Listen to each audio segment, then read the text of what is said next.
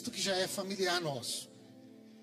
Mas eu queria que esse texto fosse assim, fosse um, um marco para o nosso coração acerca do tipo de comunidade que a gente quer ser. A gente lá no comecinho, meus irmãos e minhas irmãs, estamos diante da mesa, e na mesa é bom a gente relembrar algumas coisas. Essa é uma mesa de memória, né? A gente não come do corpo de Jesus e nem bebe do sangue de Jesus. A gente come do pão e bebe do cálice em memória. É, é em outras palavras, Jesus estava dizendo: não se esqueçam de mim, não. Lembrem-se de mim por isso, todas as vezes, não apenas na ceia, no primeiro domingo de cada mês, não apenas no dia primeiro de outubro, eleição hoje para conselheiros tutelares. Acho que vale a pena você entender o cuidado com as nossas crianças. Tem eleição hoje. Último trimestre do ano. Faltam três meses para acabar o ano. Primeiro domingo de outubro de uma primavera inigualável. 40% das capitais brasileiras jamais tiveram as temperaturas que tivemos no último inverno. O mundo clama, a criação grita por socorro. A gente vive um tempo estranho mesmo. E a mesa é lugar de relembrar. E, e a mesa é lugar de se relembrar na comunidade. Que comunidade nós somos? E a gente decidiu lá no comecinho que a gente queria comunicar o Evangelho. E esse texto fala sobre isso. E talvez um dos maiores desafios que tivemos durante os dez anos de igreja foi o desafio da comunicação. Porque volta e meia fomos mal compreendidos, talvez erramos na comunicação, mas o maior desejo sempre foi comunicar o Evangelho. E que Deus nos dê compreensão, abra o nosso coração, nosso entendimento, dissipe as nossas dúvidas e faça com que estejamos mais juntos e mais perto, para que as dúvidas do nosso coração sejam dissipadas em relação ao Evangelho e em relação àquilo que Deus deu para a nossa comunidade. Então eu convido você a Atos capítulo 16. Leio o verso de número 9 para começar. Leio na nova versão transformadora. NVT. Nos dê a tua palavra, Senhor. Mais uma vez. Mais uma vez nessa manhã. Depois de falar ao nosso coração a partir de tantas pessoas e de tantas maneiras. Fala com a gente. Precisamos te ouvir, ó nosso Pai. Oramos em nome do teu Filho e queremos ser surpreendidos pelo teu Espírito que em nós habita. Sacode as nossas estruturas, quebra cadeias, prisões sofismas, mentiras, tudo aquilo que nos escraviza, toda visão de mundo e visão de Deus equivocada, que não resista ao sacudir do teu espírito dentro de nós e entre nós. Que somente Jesus seja exaltado entre nós. Estamos à mesa e não queremos participar da tua mesa indignamente. Queremos participar da tua mesa discernindo quem tu és e discernindo a comunidade que decidimos e escolhemos fazer parte. Dá-nos o Evangelho, a boa notícia de grande alegria acerca do amor de Deus revelado em Jesus, morto e ressurreto por amor a nós. É a nossa oração, súplica, com ações de graças, em nome de Jesus. Naquela noite, Atos 16, verso 9, Paulo teve uma visão. na qual um homem da Macedônia, em pé, lhe suplicava: venha para a Macedônia e ajude-nos.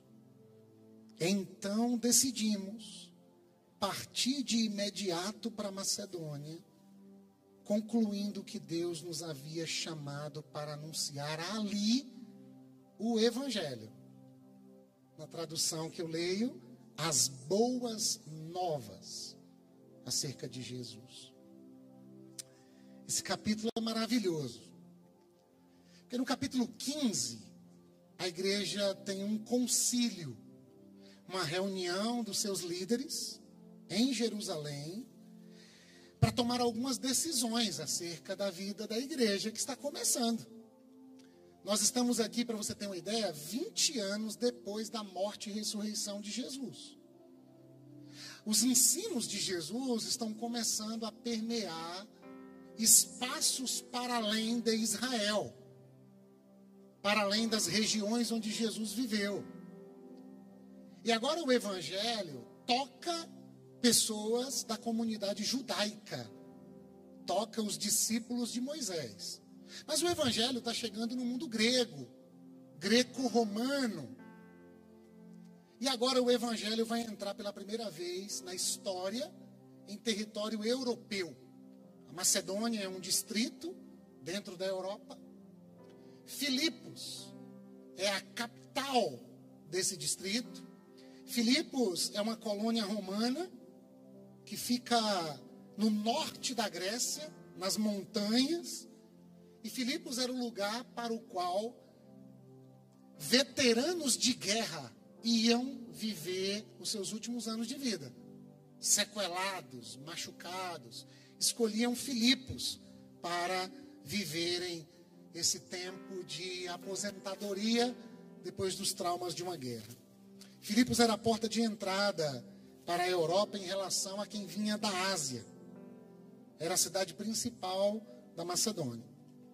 E é ali que Paulo vai pregar o evangelho juntamente com Silas, juntamente com Timóteo e possivelmente com Lucas, que é quem está escrevendo o texto de Atos, porque você lembra que Atos é uma continuidade do evangelho escrito por Lucas. O que é legal é porque em Lucas é Jesus quem faz, em Atos é a igreja quem faz. Só que em Atos 15, quais eram as discussões? As discussões tinham a ver, por exemplo, a gente pode pregar o evangelho para os gentios. Quem são os gentios, Messia? São aqueles que não são judeus. Porque até então havia uma concepção de que ah, a gente só vai pregar o evangelho para o pessoal da tradição de Israel. Mas aí você o Atos 10, Pedro tem aquela visão acerca de um lençol com os animais ditos impuros do Antigo Testamento, nos quais não se podia nem tocar. E aí o anjo diz para ele: mata os animais e come, numa visão. Ele disse: Eu não vou comer, nunca entrou na minha boca algo impuro. Pedro era um judeu que preservava a sua tradição. E aí o Senhor diz para ele: Não chame de impuro o que eu purifiquei mata e come. E ele acorda. Quando ele acorda da visão, os funcionários de Cornélio, um gentil, temente a Deus, uma autoridade romana, teve um sonho, e nesse sonho ele entendeu que Deus enviaria alguém para comunicar o evangelho para ele. E ele manda buscar Pedro. E quando Pedro levanta da visão, tem um pessoal lá embaixo te procurando. Ele falou: Pronto, já entendi. Deus quer que eu leve o evangelho para pessoas que eu achava impuras, mas que agora Deus as purificou e Deus quer acolhê-las. E aí Pedro vai lá, prega o evangelho, Cornélio e sua família acolhem o evangelho, o Espírito Santo vem sobre a família, eles são cheios de Deus. E não é só uma questão de dons, de carismas, né? A gente pensa assim, cheio do Espírito. E a gente já pensa em visão, revelação, línguas estranhas, poder, manto, fogo, glória, lamanaias. Não, não. Cheios do Espírito é Deus passou a morar em gentios, pessoas que não são da tradição. Não sei se você está entendendo. Deus mora em gente que não é da nossa turma. Deus não está circunscrito a uma denominação, a uma religião. Deus em Jesus se fez o salvador de toda a criação. E não apenas do gospel, não apenas dos cristãos, não apenas dos judeus, mas de toda a criação, inclusive de uma criação que geme. O calor de mais de 40 graus que cidades têm sentido. Deus quer salvar isso. E por vezes a mentalidade religiosa é a mentalidade de Deus é nosso, não é de Cornélio. Deus é nosso, não é do gentio. Deus é nosso, não é do metodista, do luterano, não é do católico, não é do indiano, não é do budista. Deus é nosso. E Deus está dizendo: as fronteiras acabaram. E o Deus que vocês entendiam ser o Salvador de Israel é o Salvador de todo mundo. Então não chame mais ninguém de impuro, porque naquela cruz eu purifiquei a criação. E o papel da igreja é ir contar para essa criação que essa criação tem um pai. E quando nós acolhemos esse pai, nós nos irmanamos. E salvação não é um passaporte para o céu. Salvação é uma vida em conformidade à vida de Jesus de Nazaré. Nós não seremos salvos no céu, nós somos salvos no agora. Quem está em Cristo, e isso a gente não abre mão. É em Cristo, 2 Coríntios 5,17. É nova criação. As coisas antigas já passaram. Tudo se fez novo. Eu nasci de novo. Cristo vive em mim. A despeito desse corpo mortal, a despeito das minhas incoerências, a despeito das minhas incongruências, mas eu não sou salvo porque tive a capacidade de ser santo. Eu sou salvo porque fui santificado no sangue derramado no madeiro. E agora a igreja que está tentando entender isso, precisa, depois de ter brigado com Pedro, que história é essa? Comendo com gentil que história é essa indo na casa de um gentil? Espírito Santo que me mandou lá. Se Deus acolheu essas pessoas, por que, que nós, como comunidade, não vamos acolhê-las? Eles foram. E agora, em Atos 15, leitura para o seu pós-almoço, a igreja toma algumas decisões. Não comer carne sacrificada aos ídolos, não comer uh, do sangue de animais, não praticar imoralidade sexual. E prega o evangelho agora para todo mundo. E essa carta foi distribuída pelas igrejas que já haviam nascido até então. E o pessoal lia e dizia: Obrigado, Senhor. Recebiam com alegria e com encorajamento as decisões da igreja. O Espírito Santo em movimento e o Espírito Santo colocando as coisas no lugar. Isso é uma pergunta para nós você acha que quando o texto bíblico deixou de ser escrito, ponto, o Espírito Santo parou de se mover? Ou o Espírito Santo continua se movendo? Por exemplo, a Bíblia fala sobre vício na internet, cyberbullying. A Bíblia trata sobre a liberação das drogas ou a descriminalização de substâncias psicoativas. Como é que nós, como comunidade, lidamos com eutanásia? Não há mais como tratar, pessoa já vive num estado irreversível, e antes de entrar disse: Eu não queria continuar viva. Nós somos a comunidade da vida, o texto vai falar sobre isso. E como é que a igreja lida com essas pautas e esses temas do nosso tempo? Aquecimento global, nós lidamos com muitas dessas coisas dizendo, ah, fim dos tempos, a Jesus está voltando. Só que eu era menino e eu ouvia minha avó, morei com minha avó com 12 anos para tomar conta dela. Minha avó dizia, Jesus está voltando, Juninho, aceita Jesus, Juninho. Tem 26 anos. E nós estamos aqui. Num mundo totalmente diferente do meu mundo de 12 anos. Meu filho faz 12 anos ano que vem. E agora eu olho para o mundo do meu filho e eu me lembro bem do meu mundo de 12 anos. É um outro mundo. São outras conversas, são outras histórias. E a minha pergunta é: o que, é que o Espírito Santo está fazendo na história? De que modo ele está agindo? Como é que ele está nos dando visões? Para onde é que ele está nos conduzindo?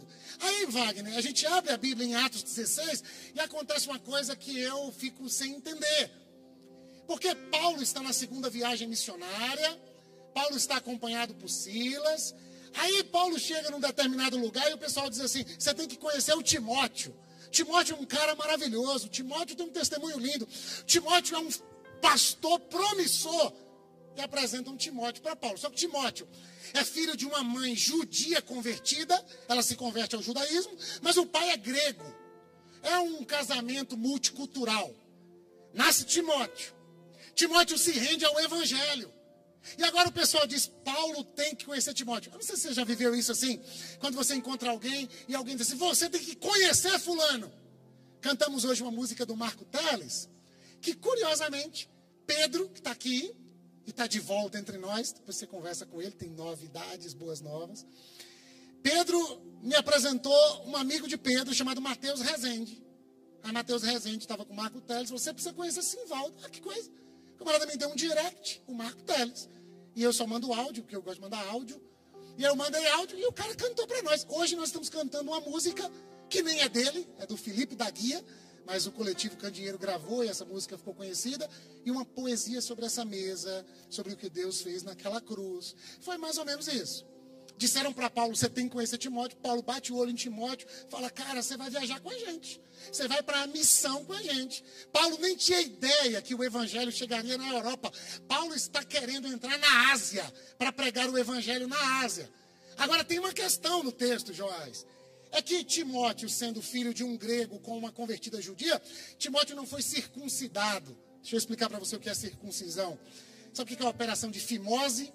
Pois é, não sei porquê, outras tradições já o faziam. No Antigo Testamento, uma família tinha aliança com Deus, quando no oitavo dia o menino tinha a pele, a pele do seu órgão genital, da pontinha do seu órgão genital, cortada com uma pedra bem afiada, sem anestesia, vapo, aliança com Deus. Aí eu ouvi um pastor aí outro dia falando algo legal, que a marca da besta é na testa. E a doutora Ana Beatriz, psiquiatra, diz que a marca da, da besta é uma luz na testa. Diz que é a luz do celular. Que a gente só vive assim agora. Aí ela disse: a marca da besta é uma luz na testa. Se você não concorda ou concorda, procura alguém para ensinar escatologia para você. Quem sabe a doutora Ana Beatriz seja uma boa opção, porque escatologia no nosso, no nosso meio gospel é feita assim, né? Querendo descobrir qual é a marca da besta. Mas o Evangelho vai perguntar qual é a marca de um coração convertido. No Antigo Testamento, é uma marca no órgão genital. Que interessante. A nossa sexualidade é muito cara para Deus mesmo. Usar essa dimensão da nossa vida de uma maneira irresponsável é desumanizar-se, é bestializar-se. Deus não quer só o coração da gente, o nosso corpo é templo do Espírito. E o tema do casamento é um dos temas centrais da Bíblia sexualidade é algo que tem que tratar com muito cuidado. Muito cuidado não significa não tratar do assunto. Significa tratar tirando a sandália dos pés. Significa tratar em oração. Você não sabe o sofrimento de gente que está aqui, entre nós, aqui. Alguns eu conheço a história, outros eu posso ir por inferência, a partir dos dados. Quantos são os traumas que nós sexualizamos. Quantas são as pessoas convivendo num dia de ceia com uma dor imensa, dizendo eu posso ou não posso participar? Por quê? Porque as minhas dimensões da sexualidade estão totalmente bagunçadas. E nem sempre é possível conversar no ambiente da igreja, porque nós conversamos sobre alguns temas a partir de preconcepções, de preconceitos, a gente não acolhe o outro. E aqui a gente não está perguntando o que é certo e errado. A gente está falando de um ser humano diante de nós, com as suas tensões. E que gostaria de ser ouvido, de ser considerado, de ser acolhido, de não ser julgado. E de alguém dizer: viaja comigo. Eu vou entrar na sua viagem. Agora, Timóteo é um adulto, que não circuncidou-se. E Paulo está dizendo o seguinte: se eu levo Timóteo comigo, sendo ele proveniente da tradição judaica, porque a mãe é convertida ao judaísmo, mas não foi circuncidado, ele vai sofrer de preconceito. O pessoal não vai acolher Timóteo. Aí você diz assim: está na Bíblia que tem que circuncidar no Novo Testamento? Não. Paulo escreve aos Gálatas dizendo: esse pessoal que fica querendo que a gente faça a operação de fimose para ter aliança com Deus, que eles se castrem. Paulo na Bíblia aos Gálatas. Paulo escrevendo. Possivelmente o primeiro texto do Novo Testamento a ser escrito aos Gálatas. O próprio Paulo dizendo, não tem que circuncidar. Mas para Timóteo, Paulo diz, tem que circuncidar. Que, que é isso? contradição é essa? É porque nós somos seres comunitários, irmãos. Tem coisas que a gente não faz, não é porque está na Bíblia. E tem coisas que a gente faz, não é porque Deus mandou. É porque há uma comunidade. E na comunidade, a gente faz até a operação de fimo, assim, uma criancinha de 8 anos, pedra afiada, sem anestesia, bota no peitinho da mamãe, aquela mamadinha, dá um, dá um, uma novalgina, agora um adulto, sem anestesia, pega a pedra afiada que nós vamos circuncidar Timóteo. Ai, meu Jesus Cristo de Nazaré! Ai, ai, ai, ai! Timóteo, cara, é um critério. Não é bíblico. É um critério para a missão. Pergunta: Nós estamos a, a, dispostos a abrir mão de quê em nome da missão de Deus? Ah, não está na Bíblia. Está na Bíblia. Não, não é sobre estar tá na Bíblia ou tá, não está na Bíblia. É sobre a sua capacidade de discernir o que Deus está fazendo na história. Dizer, eu tô, tô aqui. É a historinha, né, do gato que estava destruindo uma colônia de ratinhos. E o gato chegava de noite, comia tudo, matava rato. Eles fizeram uma assembleia, convocaram, deram uma olhada lá no quórum, estava tudo certinho. E discute, vai, compra tela, monta cerca elétrica. Não tem dinheiro no caixa. A gente tem que botar um guiso no gato, um sino no gato. E aí, quando o gato vê, a gente escuta o balido do sino e a gente some. Aí falou, ideia boa. Mas quem vai botar o guiso no gato? Aí o ratinho mais franzino disse, eu, eu, eu vou. Mas você pode morrer. Por esta causa eu entrego a minha vida. Pelos meus familiares, pelos valores que nós temos, pela nossa comunidade, pela transparência como a gente caminha, pelo conhecimento daqueles que estão nos conduzindo. Não dá para entender tudo, né? Porque tem coisas que estão ainda no fluxo. As coisas não estão postas totalmente na mesa. Mas a gente compreende o sopro de Deus sobre nós, eu vou. Eu coloco o guiso no gato. E você, Timóteo? Eu também vou. Timóteo é circuncidado e eles seguem para a viagem. E o tempo não me permite ir lendo, lendo, lendo e expondo. Mas acontece que eles decidem entrar numa região da Ásia, e o texto diz no comecinho do capítulo, o Espírito de Cristo os impediu de entrar. Ué, a gente quer fazer o bem, pregar o Evangelho. Foi para isso que o Senhor nos chamou, comunicar o Evangelho todo para todo homem, em todo tempo, em toda a história. Por que, que a gente não pode entrar? Aí, mudança da rota. Organiza o GPS. Vamos agora para outra região. Vamos para Mísia, para tentar entrar na Bitinha. E aí diz que o Espírito Santo os impediu de entrar. Ah, o senhor está de brincadeira. Não, não, não é o diabo, não. Tem coisas que nós falamos assim, nós vamos fazer isso. A gente ora e a gente estamos indo. Aí dá errado, a gente quer o cão. Aí Lucas diz, não, foi o Espírito de Cristo. Até que Paulo tem uma visão.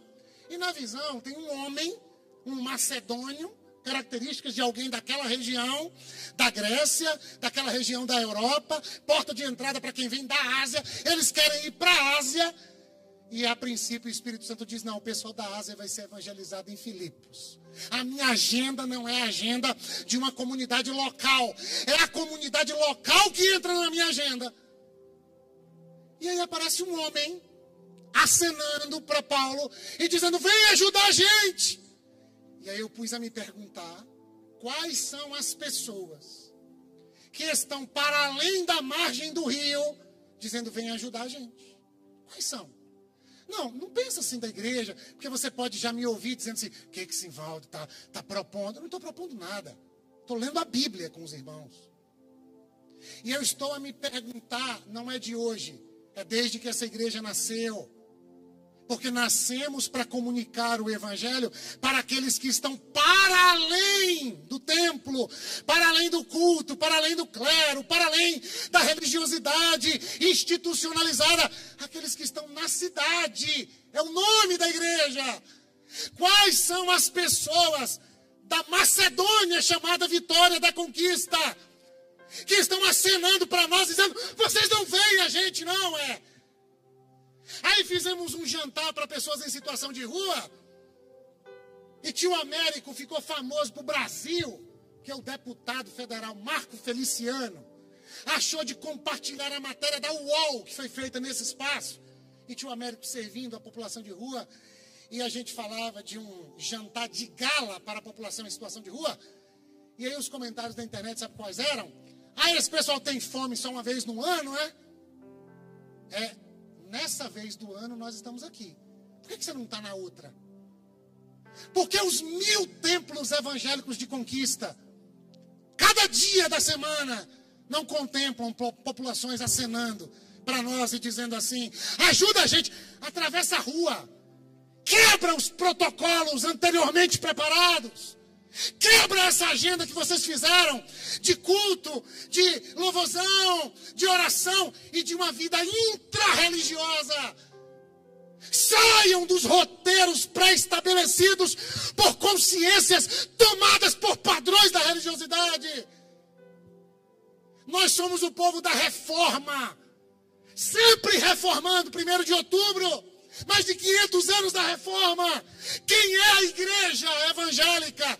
É a igreja protestante, que não se sente bem com o status quo pré-determinado, porque nós estamos com a Bíblia e o Espírito Santo sobre nós, iluminando o texto e colocando Jesus diante de nós. E de vez em quando Jesus aparece na figura de um macedônio, dizendo: É aqui. Toda vez que alguém grita por socorro, Deus responde com um chamado. A pergunta é: quem é que ouve? Tem um macedônio dizendo: ajuda a gente aqui. Você vai ouvir, Paulo? Ou a gente vai ter que chamar outro pessoal aí? Você vai ouvir, Igreja Batista da cidade? Ou a gente vai ter que contar com outras pessoas? Quais são as pessoas em vitória da conquista do outro lado da rua, acenando e dizendo: vocês vão vir? E pior, eu posso ir aí? É a pergunta com a qual a gente tem convivido diariamente. E aí eu li o texto bíblico, né? Visão,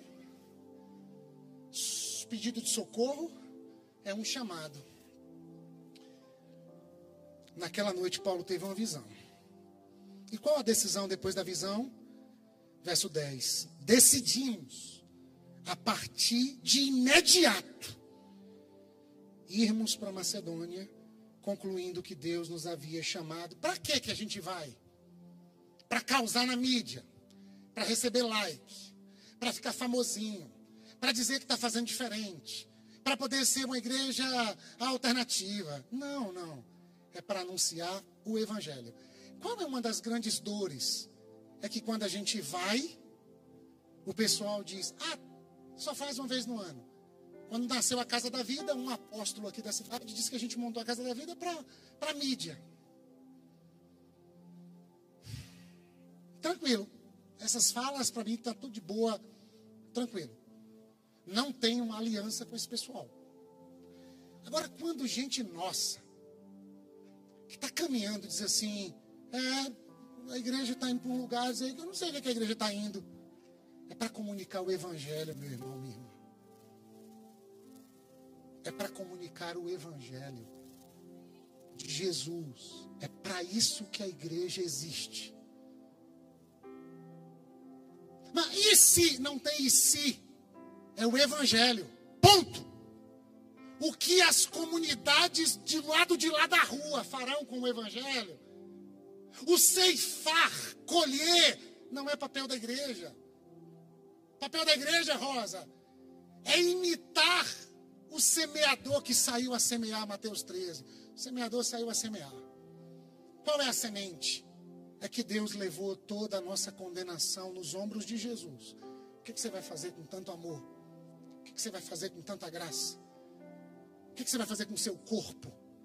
O que você vai fazer com o seu sentir, pensar? Nós estamos colocando Cristo diante de vocês, não apenas crucificado, é ressurreto. O que vocês vão fazer? Mas ensinaram para nós outro evangelho. Tem um videozinho na internet que Tiago Paiva me mandou outro dia.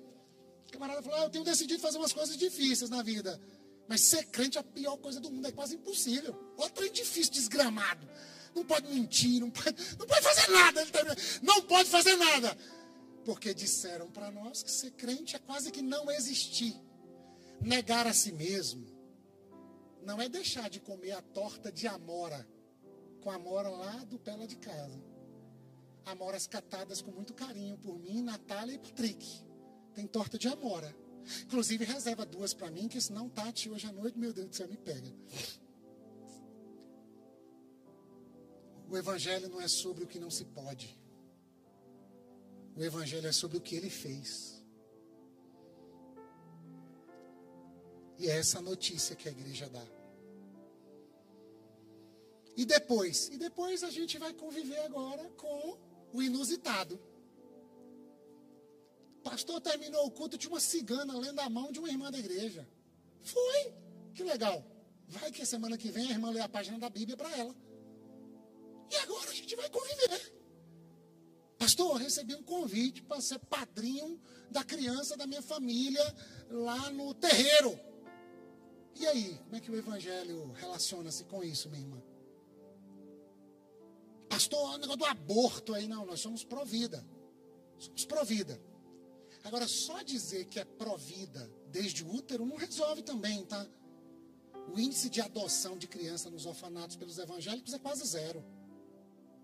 A criança no ventre é pauta nossa. Nasceu, foi profanato. Percebe como as coisas não são assim? Outro dia eu fui em São Paulo num evento e eu falei de uma dor como pastor. A notícia que saiu é: Pastor Simval está defendendo a pauta do casamento gay. Não sei quem falou e recebe meu beijo, meu afeto, minha irmã, meu irmão. Eu sei quem ouviu e que ficou sem entender.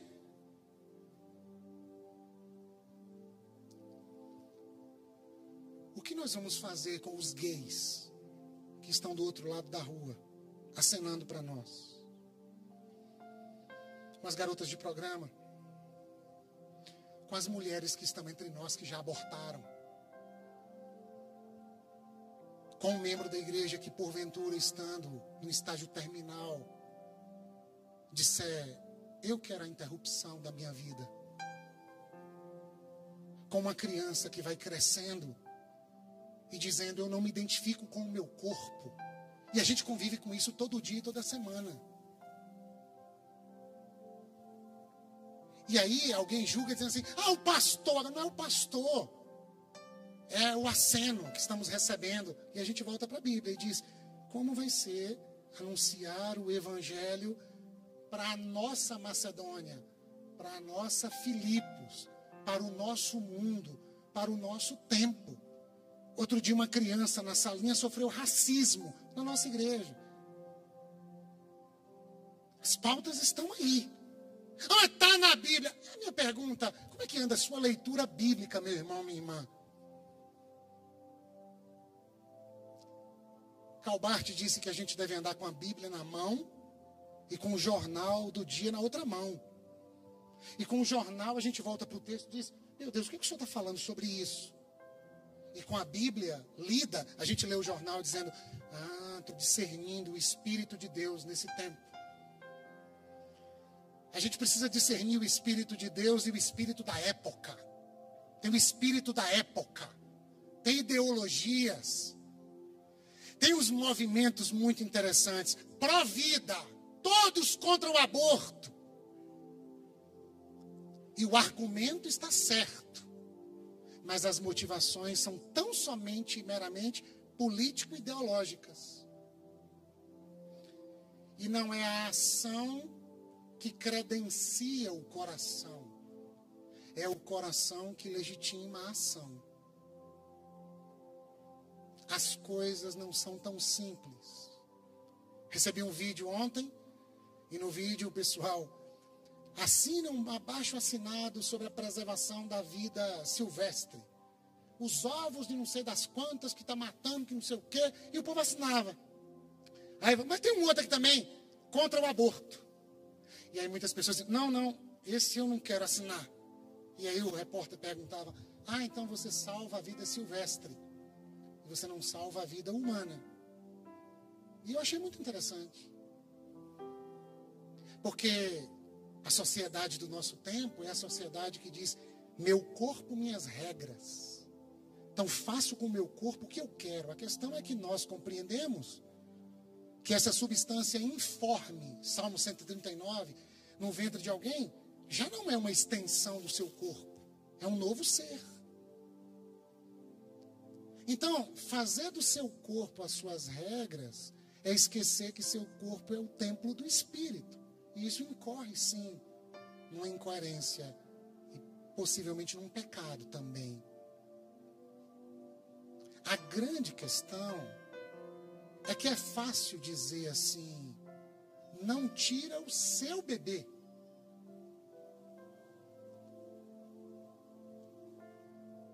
Mas quando convivemos com gravidez, não gosto da palavra indesejada, porque a gente atende no consultório meninos que se fizeram homens e mulheres e dizem: Eu fui indesejado. Gravidez inesperada, talvez seja a melhor palavra. A igreja não fala em aborto, tá? Mas coloca a pessoa no altar como se fosse a maior pecadora do mundo para pedir perdão à igreja. E o primeiro ato de uma igreja diante de uma menina de 16 anos grávida antes do casamento não é de compaixão, é de punição Imagina a criancinha crescendo no corredor da igreja. E uma criancinha mais velha dizer assim: Eu lembro o primeiro dia que você veio na igreja. Foi, você lembra? Me conta. Foi na barriga de sua mãe. O pastor colocou você lá no altar para pedir perdão à igreja. Fiz sexo antes do casamento. Sua mãe vai te contar, hein? E seu pai sumiu. A igreja que é veemente na luta pró-vida não é veemente na compaixão com a menina que não conheceu o pai. Eis as nossas incoerências. Aí quando alguém prega uma mensagem como essa com as pernas tremendo, aí a notícia que sai é assim: ah, o cara é de esquerda. Nunca li nada de esquerda. Não sou de esquerda. Não voto na esquerda. Não estou nem aí para ideologia. Não votei nas duas últimas eleições. No segundo turno para presidente. Uma eu estava pregando em São Paulo. Na outra eu estava doente de Covid. Aí a gente abre a Bíblia, está tentando discernir o que, que Deus está chamando a gente do outro lado da rua. Aí tem que ser envelopado dentro de um viés ideológico. Chega disso! Quebrantemos o nosso coração para chorar com quem chora. E ao invés de tirar conclusões, perguntar quais são as dores dessa semana para a gente chorar junto e acolher. Quais são as pessoas que estão gritando Quais são as pessoas que estão com a espada no pescoço para se matar? Porque o texto fala de um homem que vai se matar. E o grito de Paulo é: não se mate! Atos 16, 28. Estamos todos aqui. Nós somos a comunidade da vida, não apenas no útero. Somos a comunidade da vida para um adulto frustrado no trabalho. Por causa de um terremoto de Deus, ele quer se matar. E a comunidade disse: a gente está aqui. Mas o que, que vão dizer? Desculpa o termo. Hum, acho que não vou usar, não. Melhor não, que não cabe bem para pastor. Mas deu vontade. Se dane o que vão dizer. Nós estamos aqui. Mas eu sei que alguns não vão ficar. Porque para alguns é melhor manter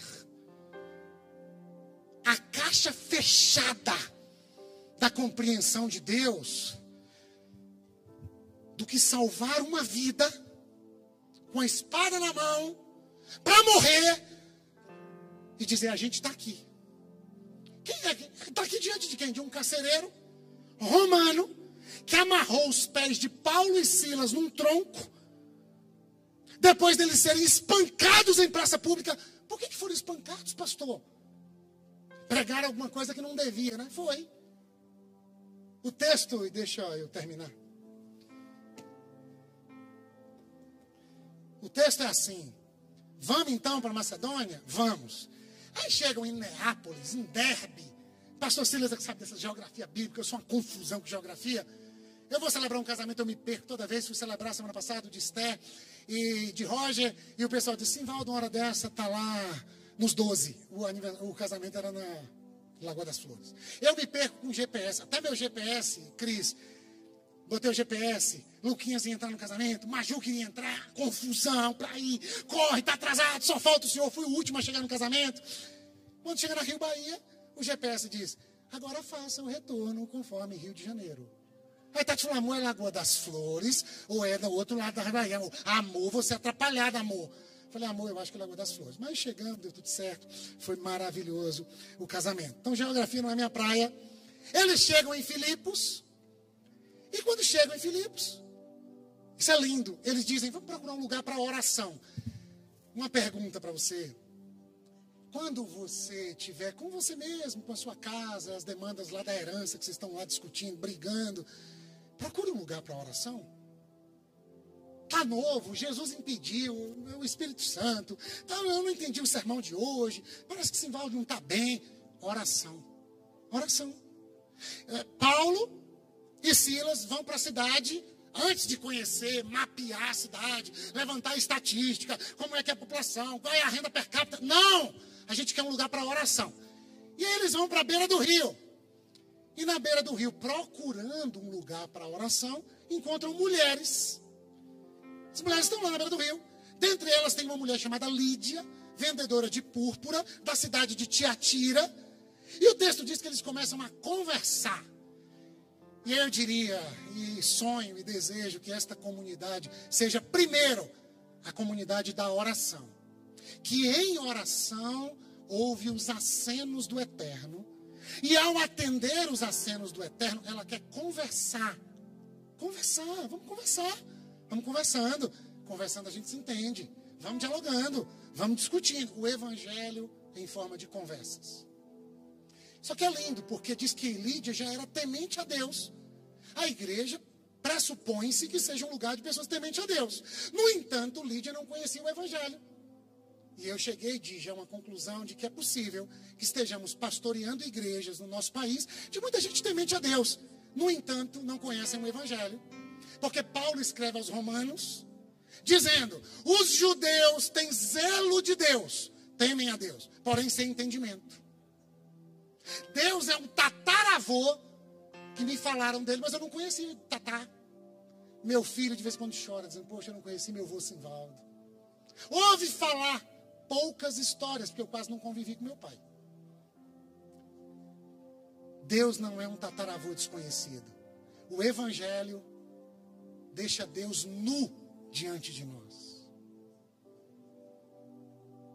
Quem vê a mim vê o Pai. Em Jesus de Nazaré vemos Deus como Ele é e nós como nós devemos ser. Ah, eu queria ter uma experiência com Deus. Olha para Jesus. Sabe por quê, Raíze? Porque a conversa em Filipos com as mulheres é sobre Jesus. Porque eles vão para Filipos para quê? Nós lemos anunciar o Evangelho. O Evangelho é quem? Uma pessoa. Eles conversam sobre Jesus. Aí o texto diz, Thay, que Deus abre o coração de Lídia e ela acolhe o evangelho, mesmo sendo já temente a Deus. E ela se converte de tal modo que ela diz: montam de casa em casa lá em casa. Se vocês acreditam que eu me converti, eu quero estudo bíblico lá em casa. Aí eles passam a ficar passando um tempo na casa de Lídia. Eu fico pensando que durante muito tempo dizia que pastor não podia atender uma irmã da igreja numa sala.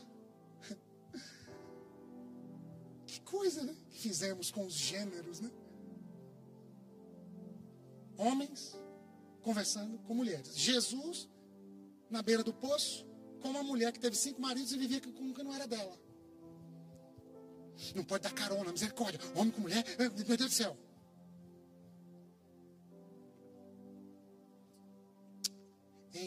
Do pudor,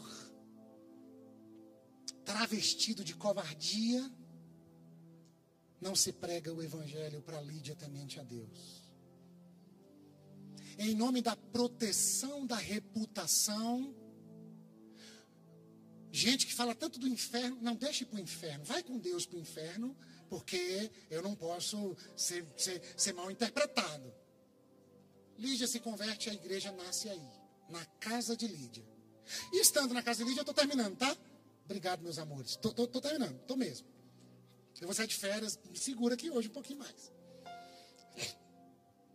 Acorda num sábado de manhã e eles dizem assim: vamos procurar um lugar para oração.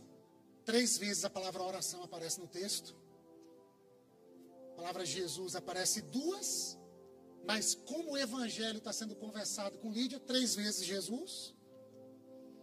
Vamos orar, sábado. Aí eles estão indo procurar um lugar para oração. Eles eles só oram lá preso, porque não conseguem orar. Quando vai orar, tem demanda. Quando vai orar, tem demanda. Por isso que Jesus, em Marcos 1, já inaugura em o deserto orar. Quando começa a orar, tem demanda. Qual é a demanda desta vez? Presta atenção nisso, meu irmão, minha irmã. Isso aqui talvez seja a parte mais perigosa do texto. Tem uma jovem na cidade que o texto diz que um espírito maligno se apoderou dela e que ela revela o futuro para as pessoas. E isso gera muito dinheiro.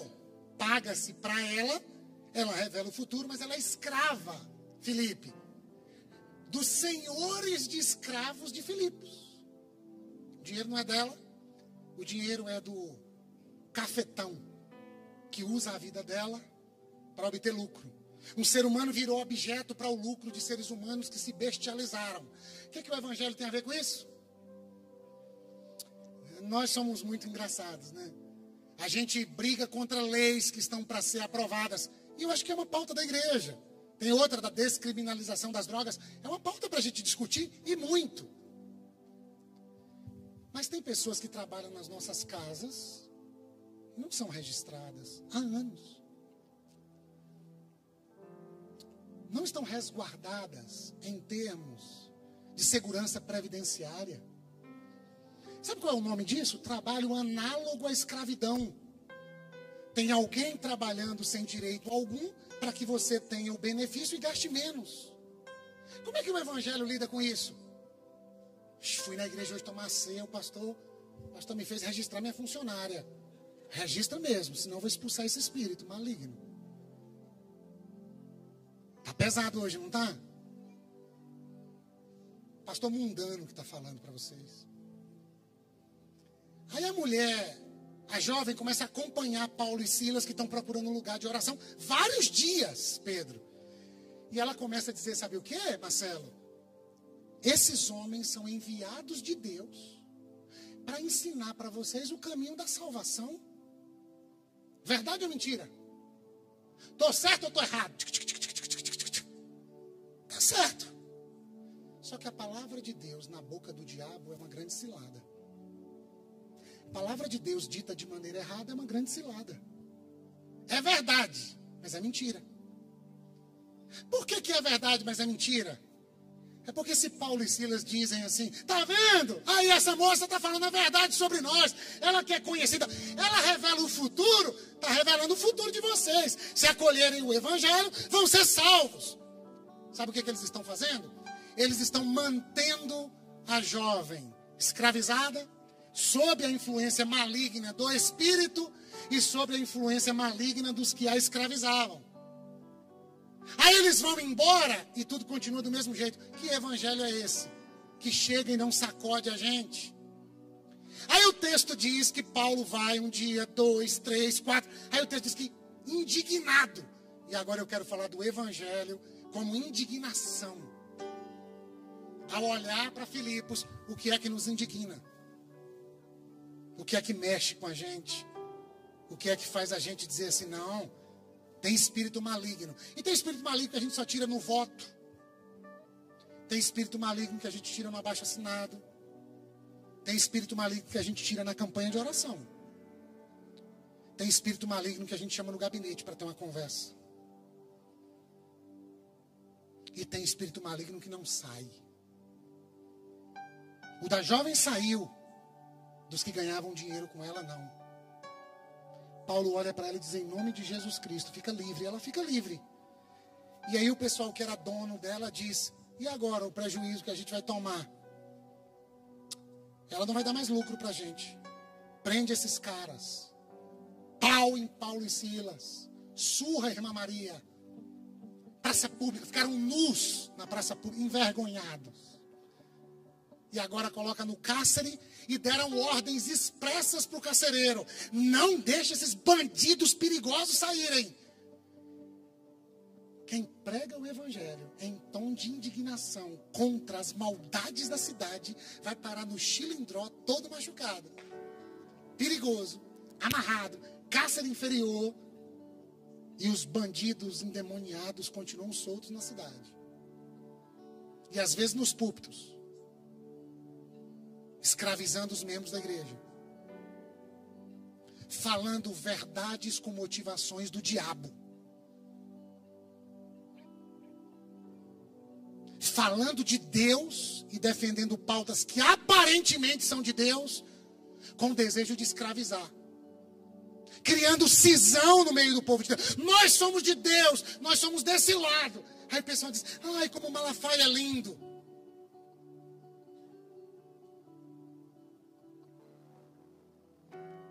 Aí um pastor de conquista, que é próximo a muita gente que andou perto, disse: as linhas que costuram as relações de homens assim, eu não as menciono. Pior é tomar um processo agora e não ter nenhuma igreja para arranjar um advogado para mim.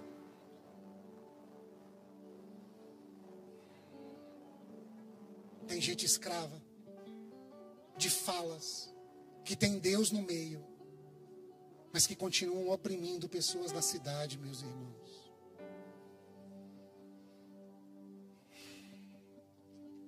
Termino. O que, que a gente faz, hein? Preso, pés no tronco, cárcere inferior, sem contato com a luz do sol, umidade, Filipos, na montanha da Macedônia, meia-noite. Ah, eu acho que aquela visão foi errada. Eu acho que foi o diabo que não deixou a gente entrar na Mísia da Bitinha e nem na Ásia para a gente entrar em Filipos. E olha o que, que aconteceu? Se a gente julgar os resultados para levar em conta a motivação. Atendi um pastor da cidade outro dia, querido, amado. Ele perguntou assim: Você se arrepende de ter ido lá para Olimpo? Vocês só tiveram um problema, né? Depois que foram lá para o antigo Mediterrâneo. Não arrependo, não. A gente foi debaixo de uma palavra de Deus e de um consenso da comunidade. Ah, mas deu muita coisa errada. A gente canta e a gente ora. Não foi isso que Paulo e Silas fizeram?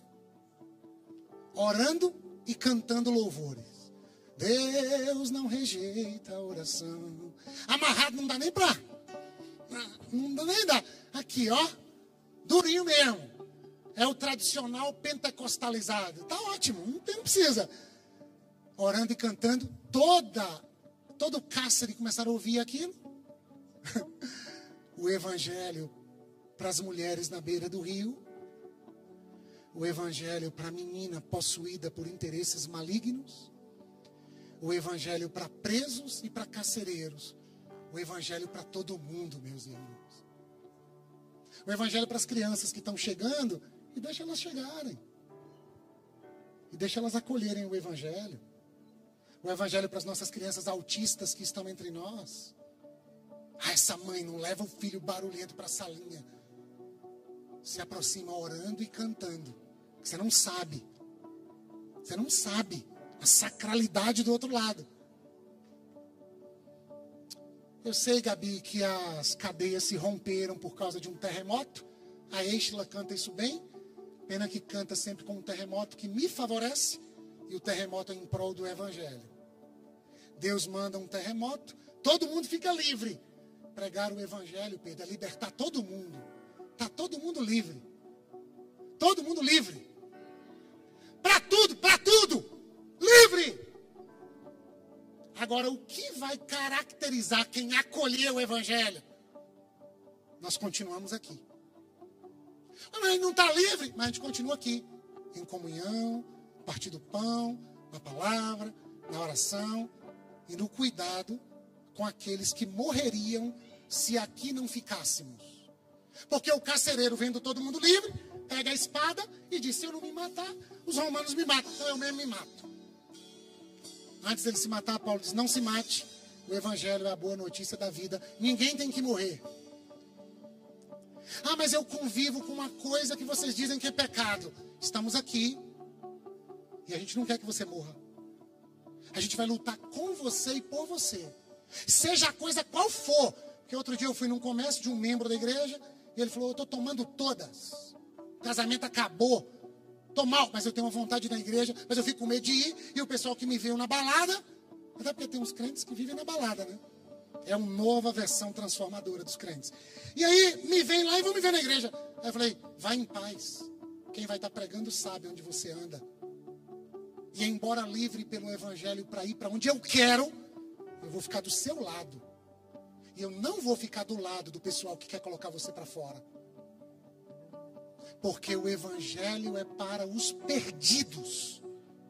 E os salvos que conversem com o Espírito de Deus para ouvir o homem da Macedônia, para se aproximar de Lídia, da jovem possuída e do carcereiro que vai morrer. Aí a gente fez uma reza. Creia no Senhor Jesus, será salvo tu e tua casa. Você já participou de campanha na igreja, por salvação da família, e o texto era esse. Esse texto é usado aqui. Eu vou morrer, não se mate, estamos aqui. E o que, que eu faço para ser salvo? Creia no Senhor Jesus. Esse é o Evangelho. Crendo nele, salvação chega na sua casa. Aí aquele homem levou todo mundo para casa dele de madrugada, cuidou dos ferimentos. A família ouviu o evangelho, todo mundo foi batizado, como Lídia fora batizada. A salvação entrou naquela casa. Voltaram para a cadeia. Somos escravos de Cristo. Deixa eu ver o que esse povo vai fazer com a gente. Aí mandaram um recado para o carcereiro WhatsApp. Solta aí, Paulo e Silas, eles são cidadãos romanos, eles não podem ficar presos. Aí Paulo e Silas disseram: a gente não vai sair, não. Eles vão soltar a gente. Eles vieram, pediram desculpas e disseram: saiam da cidade. Paulo e Silas voltaram para a casa de Lídia, encorajaram, pregaram o evangelho e foram embora para a próxima aventura. Senhor, o que, que a gente vai fazer com o evangelho, hein? O que, que a gente vai fazer com essa mesa? O evangelho é para todo mundo ou é só para nós? É só para Lídia temente a Deus ou é para a possuída da cidade? É só para gente legal de boa reputação ou é para o carcereiro romano? O evangelho é para quem, Jesus? Essa mesa é para quem? E quais os abalos sísmicos que o Senhor vai fazer no nosso coração, quebrando cadeias, grilhões, prisões, e fazendo a gente enxergar tão somente um ser humano diante de nós. É um ser humano que está diante de nós. O macedônio era Lídia. O macedônio era uma jovem. O macedônio era um carcereiro. Ajuda a gente! É o grito da cidade. E qual é a resposta da igreja? A resposta da igreja: nós estamos aqui. Nós estamos aqui. Comendo do perdão, bebendo da graça e disponibilizando para todo mundo perdão e graça. Que seja assim na nossa igreja. Em nome de Jesus, amém.